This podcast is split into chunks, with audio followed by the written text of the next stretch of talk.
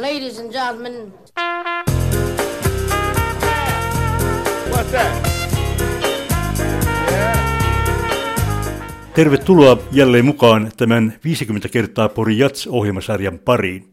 Jamiperinnehän on ollut ennen kaikkea Pori Jatsin keskeinen ja hyvin tärkeä elementti, mutta mikä on jamien syvin olemus?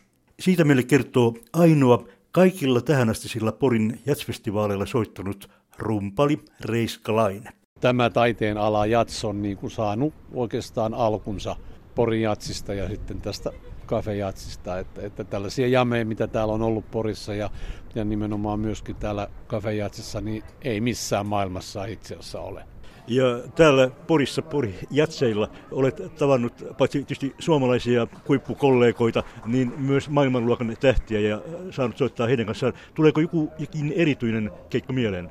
No meni monta kertaa niin, että, että, että lavalla oli reiskalainen trio ja meitä oli 11 ihmistä ja, ja, ja kaikki eri kansalaisuuksista ja, ja ei oikein tiedetty, että kukaan kukakin, mutta joskus PK-jameessa niin siellä oli hirveä jono näitä tähtiartisteja ja voi olla, että yksikin biisi kesti niin kuin toista tuntia ja tempo oli kova, että, että siinä se vaati myös hyvää kuntoa.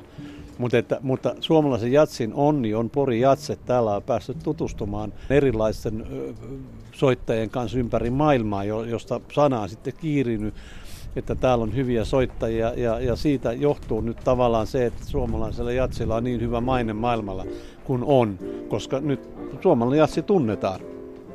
Mikä on nimenomaan, jos ajatellaan jameja, jamien syvin olemus, sielu? No se on se, mä, mä sen verran asun siellä New Yorkissa kanssa, että, että kävin monessa, monessa jameessa, niin eh, siellä nä, yritetään näyttää, mitä osataan.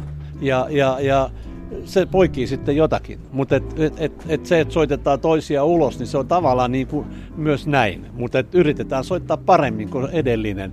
Rumpalitehtävä on tietysti vähän erilainen, koska se komppaa, mutta, mutta komppaaminen on, on, on, se on, se on niin tärkeä juttu, että ilman sitä, sitä nämä solistit ei pä, pä, päätyisi näin hyviin tuloksiin, kun ne nyt päätyy. Ja, mutta et, jamien merkitys on, se on, se on jatsissa, se on aivan, aivan valtava.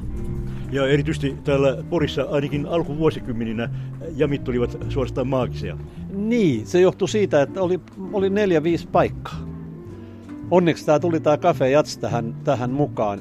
Sitä ennen oli, oli, oli neljä, viisi paikkaa. Ravintolat täällä menivät Pori Jatsin kanssa kimppaan ja, ja, ja pitivät jameja. Sen jälkeen sattui niin, että, että kun tänne alkoi tulee lisää porukkaa Poriin, niin ei näiden ravintoloiden tarvinnut maksaa enää Porijatsille mitään, vaan järkkäs omia juttujaan, jolloin nämä jamit niin kuin väheni.